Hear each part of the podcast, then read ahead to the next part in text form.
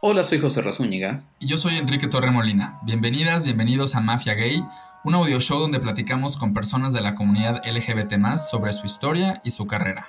Estuvimos pensando y nos dimos cuenta de que hay dos miembros de esta mafia, familia o conclave pues que valdría la pena que conozcan, Enrique y yo. Así que decidimos hacer dos episodios especiales en donde invitamos a amigos a que nos entrevisten y así pues, sepan algo más de nosotros y el por qué pues, queremos hacer este show. Entonces, Enrique, preséntanos a quién te va a entrevistar. Me va a entrevistar Rina Rajleski. Rina es directora de teatro, es gestora de actividades culturales, conductora de radio Además, Rina es una renombrada mujer lesbiana que está abriendo espacios para la comunidad LGBT dentro de otra comunidad que es la comunidad judía. Hoy en Mafia Gay ser activista y conductor de este audio show. Los dejo, chicos. Yo soy Rina y me siento muy privilegiada y muy honrada de estar aquí en, en Mafia Gay y pues sobre todo para entrevistar a alguien que quiero y admiro profundamente y de quien aprendo montones. Eh, de hecho, voy a confesar en público que de mis amistades favoritas es eh, mi amistad con Enrique porque desde que estoy cerca de él me considero una mejor persona. Así que no es para que te pongas nervioso, Enrique, con este preámbulo, pero pues espero estés a la altura de esta entrevista. No estoy nervioso, estoy muy contento y muy conmovido de escuchar eso. Además, vengo de pasar unos días con la familia y de descansar, así que estoy muy sensible. Así que escuchar esto me pone más sensible, pero muchas gracias. No, me, me encanta que, que esté sensible porque las entrevistas sensibles son mi especialidad. No sé si has escuchado mi programa. Así es. Eh, entonces vamos a ver qué sale de esto. Sin compromiso, Enrique, sin compromiso. Perfecto. Eh, vamos a empezar con la primera pregunta. Vamos a empezar leve para que la parte emocional vaya saliendo poco a poco. Em, ¿Qué iconos gays recuerdas ver en televisión y en las revistas cuando crecías? Wow, pues no muchos, la verdad. O sea, no recuerdo ver muchos. Recuerdo que buena parte de los iconos que fui encontrando, como que me esforcé en, en, buscarlos, en encontrarlos. Recuerdo a alguien que en su momento me parecía increíble, hoy ya no tanto, la verdad, que es eh, Horacio Villalobos, que es un conductor de televisión, de radio, eh, pues también hace teatro. Y tuvo un programa muchos años en, en Telehit, que era este canal para la gente tal vez más joven que nos escucha, porque no sé si todavía existe Telehit. Pero bueno, era un, eh, creo que todavía existe, pero era un canal tipo MTV, era un canal musical, ¿no? De videos. Y tenían algunos programas. Y él tenía un programa que se llamaba Válvula de Escape, donde hablaban de cine, de... Pues hacían como, como crítica de diferentes cosas que tenían que ver con el mundo del entretenimiento. Tenían una, un programa también de como de parodia y de sketches cómicos. Eh, que, entiendo o recuerdo a él diciendo que, buscaban un poco emular lo que hace Saturday Night Live, ¿no? Pero lo que me acuerdo muy bien de ese programa, él, él no era abiertamente gay en ese entonces, ahora, ahora creo que sí, pero en ese entonces no. Pero tenía a veces de invitados, de hecho a dos personas que tú conoces, a Luis Perelman y a Rina Riesenfeld, que son dos sexólogos, terapeutas, eh, abiertamente él gay, ella lesbiana, de, aquí en México. Y pues hablaban de muchas cosas que tienen que, ver con sexualidad, pero fueron las primeras personas, específicamente fue Rina, la primera persona que yo escuché en televisión, en México o en cualquier lado, hablar de la homosexualidad como algo que no era malo. O sea, yo lo que escuchaba de, de la homosexualidad, que era muy poquito, era en mi escuela o era por parte como de, pues no sé, como ciertas personas en mi familia, eh, gente como con cierta autoridad, como dentro de, del, mundo católico en Mérida, donde yo crecí. Y pues no, hablaban muy poco sobre la diversidad sexual y cuando hablaban de eso hablaban mal. Para ese punto tú ya, ya, te o sea, ya, ya, estabas como asumido en tu identidad. Sí, sí, sí, O sea, para, conmigo mismo, sí, contigo desde muy chiquito. Sí, o sea, esto, eso yo lo veía en televisión cuando yo estaba tal vez en secundaria o prepa.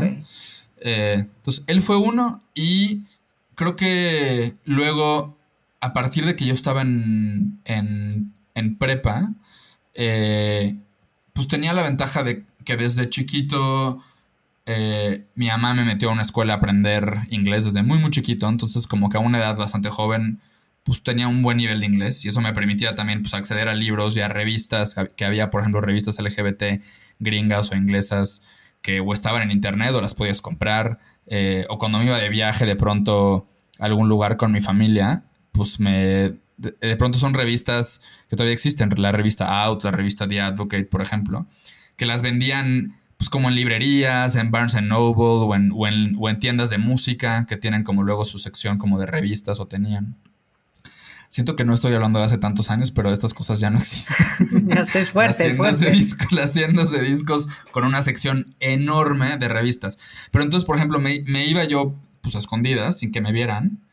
Y estábamos de pronto en un mall, me acuerdo, íbamos más o menos seguido a, Miami con mis abuelos y mis primos, o a Disney y cosas así. Eh, que es como un lugar como relativamente común para ciertas comunidades en Mérida de ir a vacacionar ahí. Pues, por alguna razón muy rara. Pero bueno, recuerdo ir y comprar estas revistas y entonces enterarme de, pues no sé, que había algún político abiertamente gay en Estados Unidos o que había, no sé, o de la historia de Ellen, por ejemplo, de Ellen DeGeneres, ¿no? Y, y, como todo su proceso de salir públicamente del closet. Eh, entonces, a eso me refiero con que no tenía yo muchos iconos, pero los fui... Descubriendo. Como buscando. Sí, los fui descubriendo. Y creo que uno más, que en ese momento yo no lo veía como un icono, pero después con los años sí, ya la veo de esa manera y sí, eh, como que reconozco muy claramente la influencia que, ha tenido en mí desde muy chico. Es una tía, la hermana más grande de mi mamá, eh, que es mi tía Papusa. Bueno, así, así es como el apodo con el que, la, como con el que ha vivido siempre.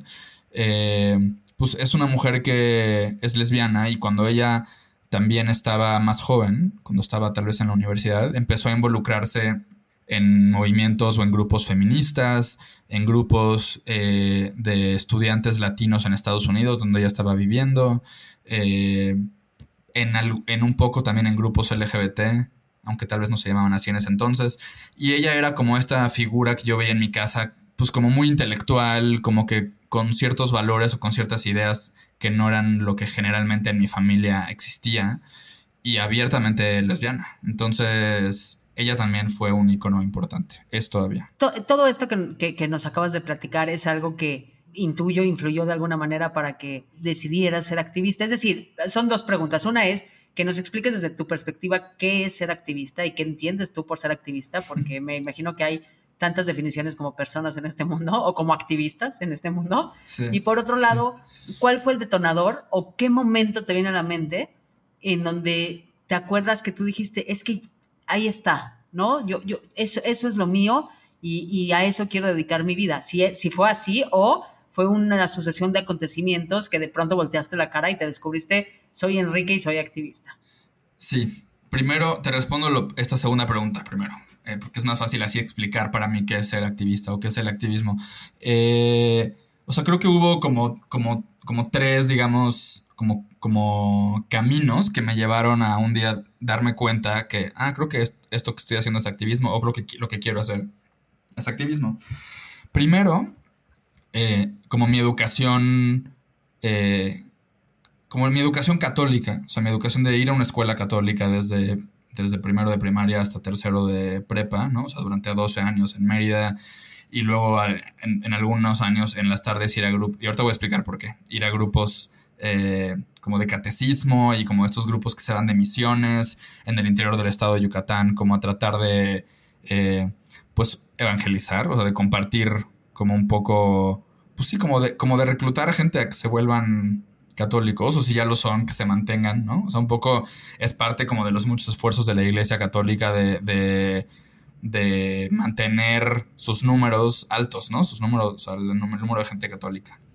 Y aunque desde también yo bastante chico tenía yo diferencias, tenía como críticas a, a, todo eso, al catolicismo y a la manera en la que se manejaba todo esto y al hecho de que existieran grupos que se van de misiones a pueblos más pobres cerca de Mérida, en mi caso tenía yo muchas críticas a eso, pero creo que lo que la, influencia como muy positiva que eso me dejó fue pues como una conciencia también desde muy chico de lo que ahora está muy de moda, que es el privilegio y la falta de él, ¿no?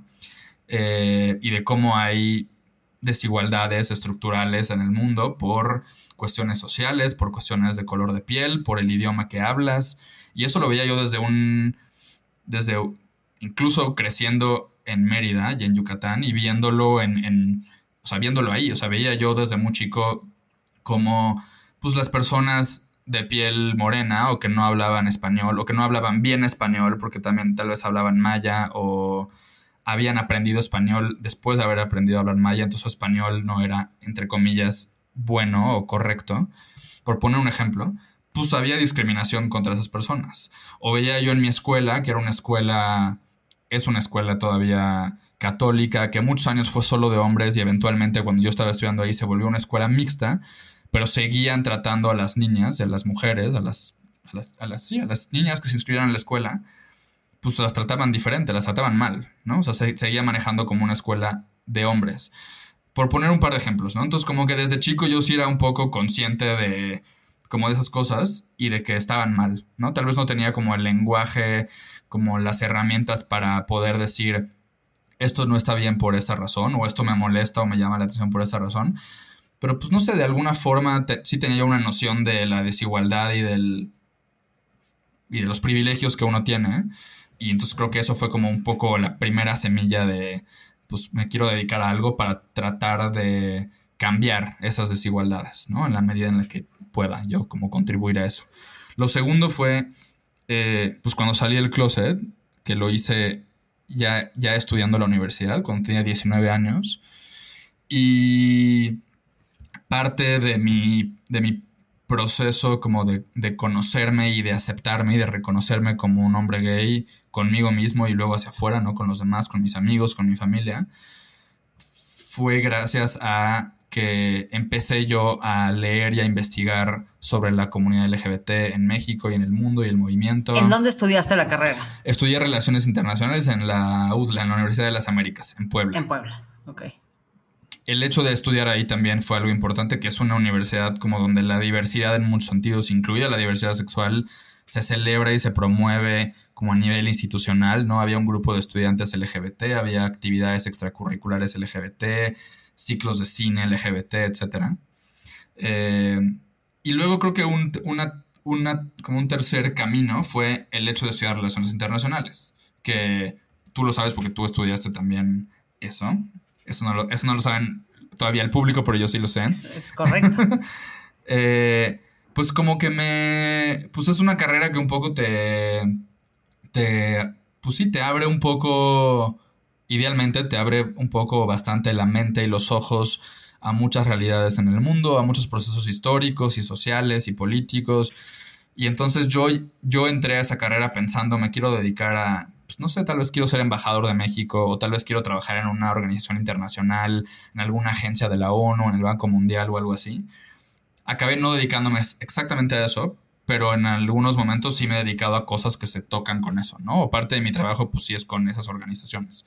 Entonces, digamos que toda esa mezcla de cosas fue lo que me llevó a decir, creo que lo que yo quiero hacer es, eh, pues, activismo, que tal vez ni siquiera le llamaba yo en ese momento. Eh, ¿Y qué es para mí activismo? ¿Qué es para mí ser activista? Que sí, como tú dices, hay un chorro de definiciones y es una discusión constante dentro del, de círculos activistas. Eh, pues para mí ser activista es, eh, digamos, que no importa qué actividad o qué oficio, qué, qué, qué trabajo, qué, sí que hagas todos los días, trabajo o no trabajo, o sea, digamos, como un trabajo remunerado o no, lo que tiene en común todo eso es una convicción y es una intención de lograr un cambio para algún grupo de personas en específico, para alguna causa, para revertir algo en específico. Y puede ser en temas de libertad de expresión o de derechos de las mujeres o de los niños o de las personas refugiadas o en mi caso personas LGBT. Y eso, llegar a, o sea, llegar a ese como entendimiento de lo que para mí es el activismo, también fue lo que me hizo como estar en paz con definirme a mí mismo de esa manera, ¿no? Porque también eh, hace poco yo platicaba con alguien que a mí me costó, creo que lo, me costó trabajo salir del closet como gay, me costó trabajo salir del closet como una persona que ya no era católica, como alguien ateo también, con ciertos círculos cercanos a mí, pero también me costó mucho trabajo como, como colgarme la etiqueta de activista, porque de pronto hay... Eh, pues reacciones como de no, o sea, hay desde la gente que escucha esa palabra y, tiene una connotación súper negativa para algunas personas, ¿no? Como de alguien activista es alguien como gratuitamente revoltoso y, que solo quiere destruir el mundo, exacto, transgresor como algo malo, violento, es un gritón, es un desmadroso, etc. Luego hay personas también que dicen, no, pero pues no eres activista porque no has sufrido lo suficiente, no has sufrido demasiado, no eres, no has sido una víctima real de la violencia, de la desigualdad, eh, que es lo que lleva a muchas personas a ser activistas de diferentes cosas. Eh, en fin, entonces me costó mucho trabajo como, como decir, no, esto es lo que soy y eso es lo que define lo que hago. En algunos, en algunos momentos de mi vida he trabajado con medios, haciendo periodismo, en algunos momentos he procurado dinero para organizaciones, en otros o sea, he hecho de todo, ¿no? Bueno, no de todo, pero muchas cosas, que es algo también muy común en el activismo. Pero lo que tienen en común todas esas cosas, hasta hoy, este programa, pues es mi intención de que las personas LGBT pues vivamos una mejor vida. ¿Has vivido en Mérida? ¿En Puebla? ¿En Nueva York también? Viví en Nueva York, sí. ¿Y, sí. ¿Y en la Ciudad de México? ¿Me falta algún lugar? Pues cuando estaba, cuando estaba en prepa, pasé, pasé unos meses, pasé dos veranos en, en Francia. No sé si sería vivir ahí, pero... Yo creo que dos veranos aguantan para la pregunta que te voy a hacer. pero bueno, y ahorita regresamos a Nueva York. Pero lo que, en realidad lo que, lo que me interesa, eh, porque me da curiosidad eh, saber por qué viviste en Nueva York. Eh, sé que tienes así un crush muy interesante con Nueva York, que hasta tiene, ¿no? Hay un, un blog por ahí eh, que tiene que ver, pero em, antes de pasar a eso, me parece interesante las, qué diferencias has encontrado viviendo en, esos lugares en diferentes etapas de tu vida siendo gay. Mm. ¿No? Porque me parece que te fuiste como a los, o sea, como suena a extremos un poco. Sí, sí, sí, sí, sí. Y sobre todo en los momentos en los que estaba, creo que sí veía yo esos contrastes muy fuertes. El ejemplo, o sea, en Francia, por ejemplo, que el tiempo, o sea, cuando estuve ahí tenía yo 16, 17 años, tenía yo clarísimo que era gay tenía clarísimo que no iba a salir del closet en, como alguien que vivía en Mérida. No lo veía como, no me lo planteaba como una posibilidad para nada. Pero, por ejemplo, en, o sea, estando en Francia, viví en Lyon, que es como la segunda o tercera ciudad más grande de, Francia, ¿no? Eh, me fui con un programa de la Alianza Francesa, que es esta escuela que tiene el gobierno de Francia en todo el mundo para aprender francés. Eh, y, por ejemplo, hablando de lo de las revistas y los iconos, ahí también descubrí, o sea, y eso es una parte súper importante de, tal vez no lo veía yo así en ese momento, pero después lo entendí así, que una parte importante de, esa experiencia, de esa oportunidad de estar ahí, fue toparme, por ejemplo, con también que había, pues yo pensaba que había dos revistas gays en el mundo y era como que los, lo que los gays tenemos para consumir y para conocer sobre quiénes somos hoy como una comunidad, o sea, contemporáneamente, digamos, pues son esas dos revistas gringas que un día me encontré. Y ahí veía yo que había revistas francesas y holandesas e inglesas, españolas. Había, había un par de revistas españolas que luego se vendieron aquí en México. Eh, que además, digo, esto tengo como, como un... O sea, soy, soy un consumidor muy intenso de revistas y de programas de radio, ahora podcast. Entonces, como que era parte de lo que yo consumía muchísimo desde chico. Entonces, como que encontrar revistas LGBT era pues era muy importante y era también una forma de encontrar información y pues como esperanza y como otras personas que a lo mejor las generaciones de hoy lo encuentran en internet, por ejemplo. Y pues sí veía yo diferencias muy importantes. O sea, ahí veía yo que me acuerdo que tenía un profesor en Lyon que era abiertamente gay y algún día fuimos como todos los de la clase, como el grupo, como algún café o a comer, porque además yo era de los pocos menores de edad en la clase, entonces cuando ellos salían a un bar, pues yo no podía ir. Entonces, algún día fuimos como que convivimos todo el grupo y él llevó a su novio y me pareció increíble, o sea, como de... Aparte yo me sentía así de, estoy en Francia y tengo 17 años y mi profesor francés con su novio así tomando orangina porque no podía tomar alcohol, pero me sentía yo así súper eh, cosmopolita, ¿no? Y como teniendo una experiencia que en Mérida no tenía, o sea, tenía yo esta tía, yo veía adultos abiertamente LGBT en Mérida o, medio abiertamente, pero no eran personas cercanas a mí en cuanto a mi edad y en cuanto al momento que estaban viviendo. Entonces, como que ver ese tipo de cosas. ¿Cómo es medio abiertamente? Pues como el típico caso de la tía o el tío que todo mundo sabe que y acepta acepta tal vez, entre comillas, que es gay o que es lesbiana, porque convive con la familia, su pareja también, pero nunca escuché jamás, nunca, nunca, hasta que yo salí del closet, a nadie en mi familia decir, soy gay, soy lesbiana, o tu tía es lesbiana y esta persona es su pareja, o la persona con la que vive tu tío es su pareja. Hay como un acuerdo tácito, ¿no? Eh, o sea, como que donde todos sabemos pero nadie decimos. Y me costó, eso fue una discusión que me acuerdo que yo tenía con estos, con esta tía, con esos tíos, eh, personas LGBT cercanas a mi familia. Eh, incluso gente que eran como amigos de mi familia, de mis papás, de mis tíos, abiertamente o pseudo abiertamente LGBT. Eh, que cuando yo salí del closet, para mí sí era muy importante decir soy gay y no quiero nada más que sepas que, o sea, no quiero nada más que mi abuela o mis tíos sepan que soy gay, quiero que escuchen esas palabras. No quiero que se enteren y, no sé, yo vaya con mi novio o esté, no sé, sin, sin nombrarlo. No, quiero ese acuerdo tácito, ¿no? No quiero ese acuerdo tácito. Para mí es muy importante que se sepa. Y me acuerdo con esas palabras. Y me acuerdo que tuve como discusiones al principio de mi proceso de salir del closet con esas personas en mi familia que era como, pero ¿por qué lo tienes que decir? ¿Por qué se lo tienes que decir a tu abuela? Ya lo sabe. Y yo, pero es que no solo quiero que lo sepa, quiero que sepa que yo lo estoy nombrando de esta manera y que nuestras conversaciones puedan ser en estos términos. Y entendí un poco y empecé también a respetar eso, que para ellos y su contexto y la época en la que ellos salieron del closet, en ese lugar, tal vez no con las mismas oportunidades que yo tuve de salir de la ciudad, por ejemplo, y de vivir en otros lados y de, y de aceptarme en otros lugares, fuera del contexto familiar, etc.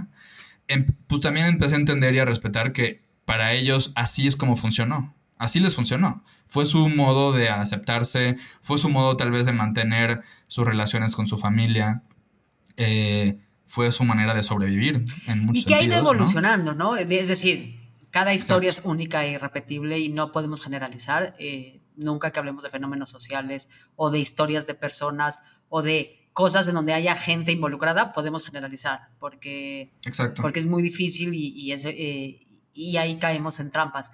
Pero creo que también es parte de, o sea, esto que estás narrando, a mí lo que me viene a la mente un poco es como una pequeña muestra de esa evolución, ¿no? Que, que sí han cambiado los tiempos, sí han cambiado las generaciones, sí hay perspectivas que han cambiado y eso, hay, y, y, quien sí ha tenido otras oportunidades, pues tiene, no sé, tiene como cierta posibilidad de vivirlo un poco diferente quizá, ¿no? Que es tu caso, pues, desde, desde, desde tu afortunada historia. Exacto, y creo que Sí, o sea, en mi, en mi, en el caso de mi familia, yo sí he visto como, o sea, para mí sí es una muestrita de cómo han ido cambiando las cosas en lo que a veces se siente muy lento, pero, pero en realidad en, en, en, de una forma bastante acelerada, porque todos los involucrados en estos diferentes como etapas de, de cómo se vive ser LGBT en un lugar como Mérida, pues todos seguimos vivos, somos de la misma generación, o sea, diferentes generaciones, pero estamos ahí juntos, que son estos tíos, luego yo, no hay nadie hasta ahorita más joven que yo en mi familia abiertamente LGBT, pero a, los,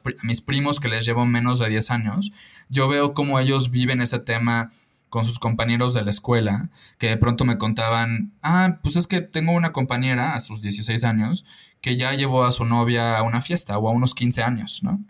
Y para mí, seis u ocho años antes, eso era impensable. En la misma escuela, en el mismo contexto, en la misma dinámica social, en la misma ciudad. Entonces, eso pues sí, como tú dices, sí ha ido evolucionando y eso es, pues es muy esperanzador y es una muestra muy tangible de la que las cosas sí están, sí han ido cambiando en los últimos años. Y sobre todo desde, como desde un lugar muy nuclear, ¿no? O sea, que es el, como, pues, no, no lo sé, no es lo mismo cuando vemos, o sea, creo que es en diferentes áreas. A mí me parece, o sea, igual de emocionante es ver cuando se logran estos grandes cambios de que se promulga una ley o estas cosas, que ver en el seno de una familia que se puede decir las cosas por su nombre y que puedo llegar con mi novia a cualquier lado y, y hasta, le, o sea, ¿sabes? Y no pasa nada. Y es igual de romp o sea, para mí es igual de rompedor que alguien cuente, ayer yo no podía hacer esto en mi familia y hoy ya, ayer esto no se aceptaba o no se nombraba y hoy ya. Eso es tan rompedor como esto que acabas de decir, como se legalizó el matrimonio igualitario, se, se despenalizó la homosexualidad en un país. Es, es igual de de transformador de mundos y de realidades de la gente. Ahora, desde ese lugar eh, en donde eh, sucede esa transformación, pues me parece que, no sé, muy padre que, has tenido chance de vivirlo en dos trincheras, desde por un lado desde tu propia familia y, esto que acabamos de platicar, y por otro lado en tu vida profesional, eh, que pues decidiste eh, ser activista, como ya nos platicaste, pero eh, la verdad es que has tenido una carrera súper interesante, afortunada, y la sigues teniendo. Bueno, lo hablo en pasado porque lo que has hecho me parece que es increíble, pero lo que haces, ahorita nos vas a platicar también. Cuéntanos un poco no sé, ¿cómo fue trabajar en, un lugar como All Out o como en Amnistía Internacional, que son lugares que todos, eh, pues que hemos escuchado hablar de ellos, que son lugares que generan un, impacto también rompedor, como dices tú, en el mejor de los sentidos, y, cómo se vive, ya teniendo esta, como, porque intuyo que eso también te ha ayudado a, estar, o sea, esta cosa que estás tan alerta y tan consciente y tan sensible con, tu familia y esta dinámica familiar, pues quiero pensar que se traduce también en estos microcosmos que son estas instituciones o organizaciones. Sí. Trabajar en lugares así y sobre todo como, como haciendo un, como, como viendo una imagen un poco más amplia de, de, como de mi situación profesional o de mi carrera, el poder trabajar en lo que quiero y vivir de eso, pues es un gran logro, la verdad. O sea, es algo de lo que, es algo de lo que me siento muy orgulloso y que, y que, pues, como que me, costó mucho trabajo un poco, primero en entender que eso era una posibilidad, ¿no? Trabajar en estas organizaciones, dedicarme a esto, eh, decidir, creo que es lo que quiero hacer, voy a tratar de lograrlo y pues te tardas un rato, ¿no? Pero lograrlo fue algo muy importante. Eh, trabajar en, en organización, en esas organizaciones, también, primero, ha sido una de las cosas que me ha hecho como todavía poner en perspectiva aún más este tema que mencionaba del, pues como el tema de privilegio, ¿no? O sea, que de pronto, eh, o sea, yo pues tenía conciencia de que mi historia como, como personal de salir del closet con mi familia, con mis amigos, en general, con sus excepciones, pero en general había sido bastante positiva, bastante tranquila, en comparación a lo que yo veía que le pasaba a otros a otras personas de mi edad o a, mis, o a personas mayores, ¿no? En mi familia. Eh, pero empezar a trabajar en esas organizaciones y ver muy de cerca las realidades de otras personas LGBT en el mundo, pues sí, o sea, pues te sacude muchísimo. O sea, no nada más leer en las noticias como hubo un crimen de odio o en tantos países del mundo es ilegal ser, ser homosexual, o en tal lugar del mundo eh, metieron a la cárcel a una persona por organizar una marcha del orgullo, ¿no? Un Pride.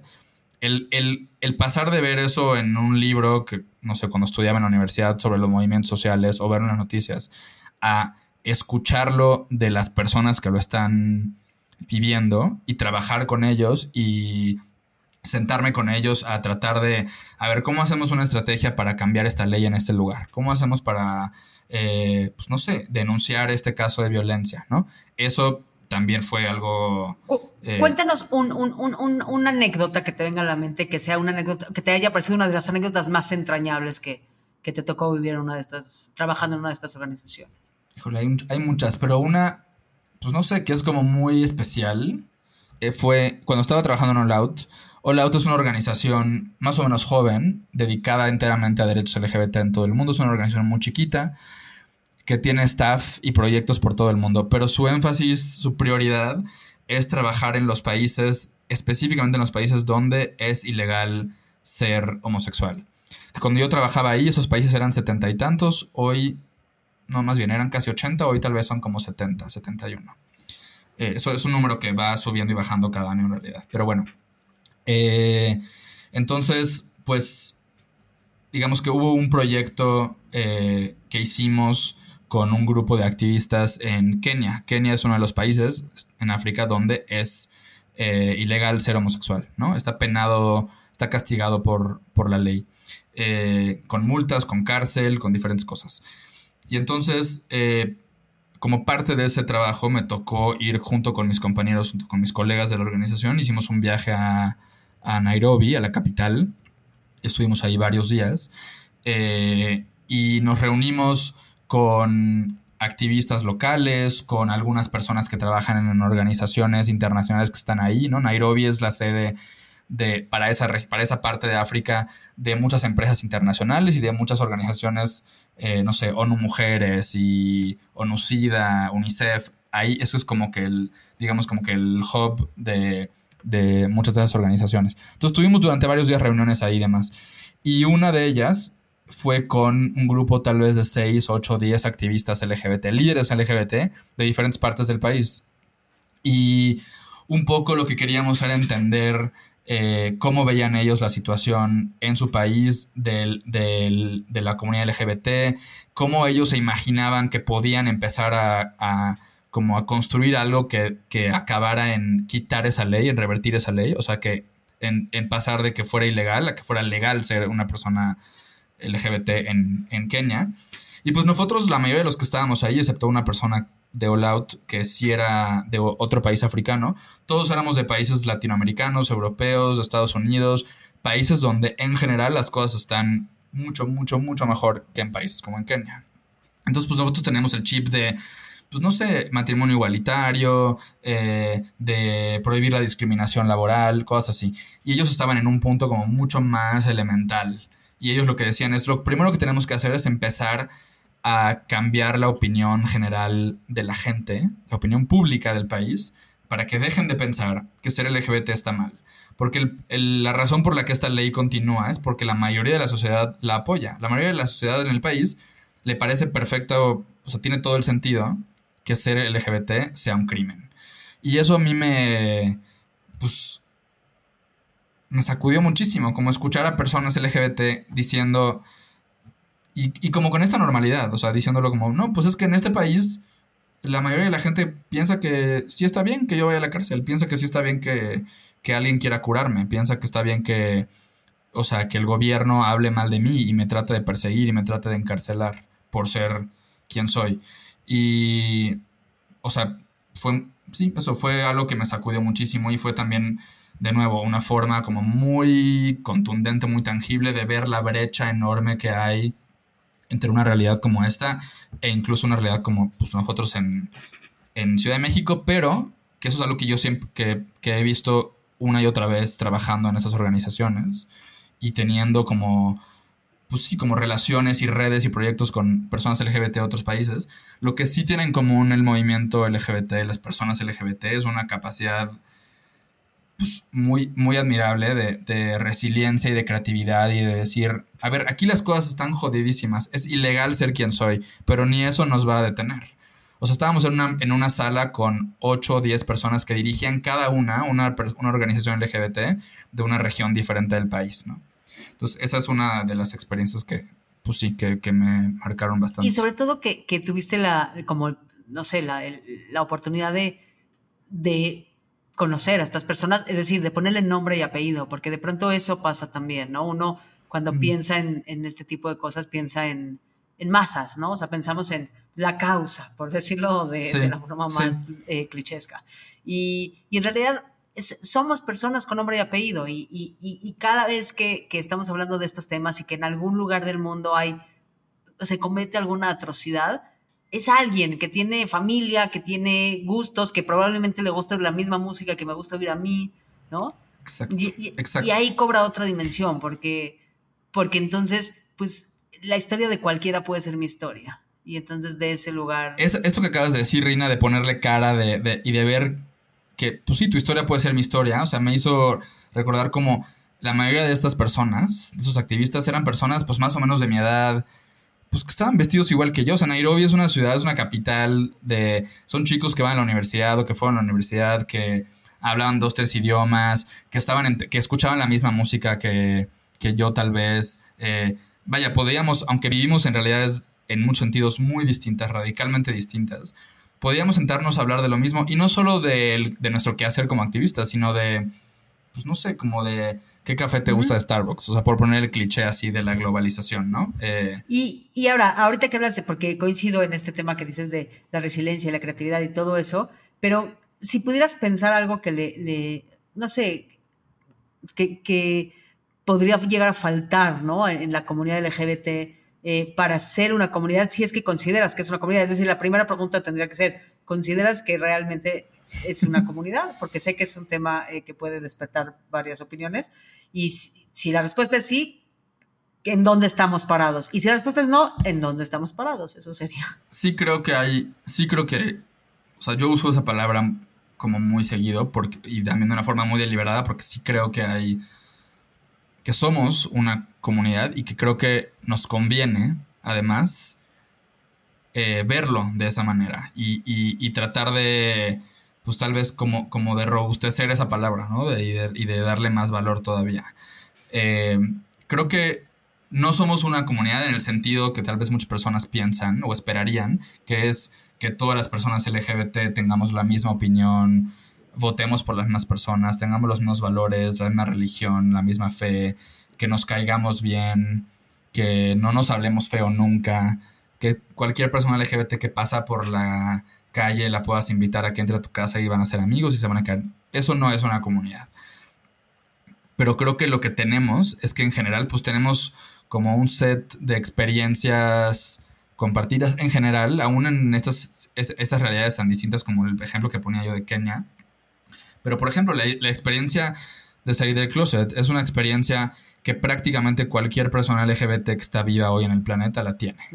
o, o, se la ha planteado, o la va a tener, o, la está posponiendo, pero digamos es un concepto, es una experiencia, es un, es un rito de paso que es común y es un punto de identificación, es decir, más allá de, claro. o sea, que, eso es, al final, si definiéramos que es comunidad, también eh, levantaremos muchas pasiones, pero yo coincido un poco contigo desde ese lugar en donde hay, hay muchos puntos de identificación.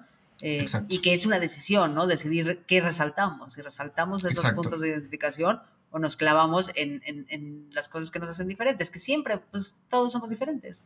Siempre hay diferencias. Entonces, eso, pero yo donde, o sea, yo veo que hay una comunidad cuando, por ejemplo, pues, no sé, el, vas a una marcha del orgullo y en general hay un ambiente, como que hay un pasito en el proceso tal vez de, de conocer a alguien que ahí ya te lo saltaste. Ya estamos todos en esto y más o menos tenemos algo en común aquí lo que de pronto algunas personas sienten en un concierto, lo que me imagino que algunas personas, no es mi caso porque a mí no me gusta, lo sienten en un partido de fútbol, en un mundial, en la final del partido del equipo que apoyan. Eh, hay otras cosas como por ejemplo lo platicábamos con, con una de las invitadas, con Lucía Riojas, que de pronto yo me acuerdo que hace, la primera vez que yo entré en contacto con ella fue porque ella tuvo un incidente que se volvió muy público y muy mediático de homofobia contra él ella y su novia. Y yo no la conocía, o sea, sabía que existía ella como, como una candidata a un cargo político. Y le mandé un mensaje y le dije, siento mucho lo que te pasó y lo siento mucho ella, ¿no? Eh, porque sentí cuando vi eso y vi dónde le pasó en la misma colonia que vivía yo, yo decía, eh, un poco esto que acabas de decir, esto te pasó a ti, pero me puede pasar a mí. Y en ese sentido, pues yo así es como yo lo vivo, pues te pasó a ti y nos pasó a todos. Porque mientras, mientras te siga pasando a ti, nos puede seguir pasando, nos está pasando a todos, ¿no? Eh, y esa cosa que yo decía, yo no sé si esta persona, si Lucía es una política honesta, eh, una, una diputada honesta o buena o lo que sea, yo no sé si es una buena persona, no sé si me cae bien, no sé si tendríamos algo de qué platicar un día en un café, pero le pasó algo que, que a mí me, pues que me toca de una forma muy cercana y muy personal. Entonces, esos, esos son las cosas que a mí me hacen pensar que sí somos una comunidad. Digo, hay otros ejemplos, ¿no? Pero digamos... yo, yo, lo resumo en, eh, pues, como yo le llamo, es un, dos, tres por mí, por todos mis compañeros, compañeras, compañeros, ¿no? Exacto. Eh, y, de, eso, de hecho, podríamos mandar a hacer unas playeras, ¿no? Con ese hashtag. lo que nada más una cosa que preguntabas porque me quedé pensando, ¿qué le hace falta o qué nos hace falta? Creo que es eso, es vernos es vernos como una comunidad y ver el poder que tenemos como una comunidad, ¿no? Y, y, lo ves cuando, o sea, yo lo veo cuando, cuando ves los logros que ha tenido la comunidad, como, como movimiento, como comunidad, digo, a ver, es que tenemos que creernos esto y tenemos que estar convencidos de que somos una masa imparable si nos organizamos todavía mejor. Y, tendríamos que ser quizá los primeros en aceptar que dentro de nuestra comunidad hay diversidad, ¿no? Exacto. O sea, seríamos, o sea, como que tendríamos que ser los primeros a los que no nos haga ruido eh, asumir una comunidad diversa. Porque eso es lo que enriquece a una comunidad. Exacto, exactamente. Sí. Eh, nos queda poco tiempo, Enrique, entonces eh, estoy empezando a sospechar que la anécdota de Nueva York nos la vas a quedar a deber. Porque me interesa mucho que nos platiques de Colmena 41, ¿no? Que es un proyecto que, en el que estás ahorita, que creo que a mí me parece un proyecto súper emocionante que brinda un espacio eh, pues que ojalá y se multipliquen ese tipo de espacios, eh, porque tiene propiedades eh, muy sanadoras desde muchos lugares. Así que cuéntanos qué es Colmena 41. Colmena 41 es una organización que eh, busca conectar y empoderar y hacer más visible a la comunidad LGBT y a las personas aliadas o amigas de la comunidad LGBT en México y yo espero que en un momento no muy lejano en, la región, en América Latina, ¿no?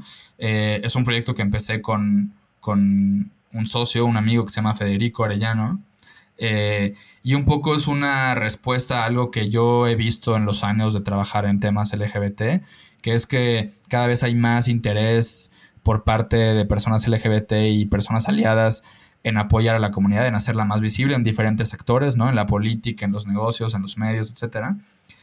Y entonces yo sentía que hacía falta un algo, un proyecto, una plataforma, un espacio que facilitara eh, juntar a esas personas, o sea, juntar a los activistas con los empresarios, con los diputados, con los periodistas y tener diálogos, tener conversaciones y conocernos en persona, saber quiénes estamos trabajando en qué, cómo podemos eh, apoyarnos, eh, saber que hay una persona en el gobierno de Baja California que es trans por si se nos ofrece algo o para lo que sea. Saber que hay un grupo estudiantil LGBT en la Universidad Fulanita de Puebla y de Yucatán y hay otro en, Veracruz o en donde sea. Saber que lo que los retos y el tipo de, obstáculos que enfrenta un grupo de activistas LGBT en Guatemala y en Chile es muy similar, eh, ridículamente similar a lo que eh, enfrentamos en México. Y entonces, eso es Colmena 41, es un espacio, una plataforma un poco para conectar eh, a todas esas personas a través de eh, eventos, a través de espacios de networking, a través de diálogos o paneles que organizamos, de talleres, próximamente de un, de un programa de, para unir a estudiantes con mentores también es, una, es un espacio para tener diálogos, digamos, con personas LGBT de diferentes generaciones.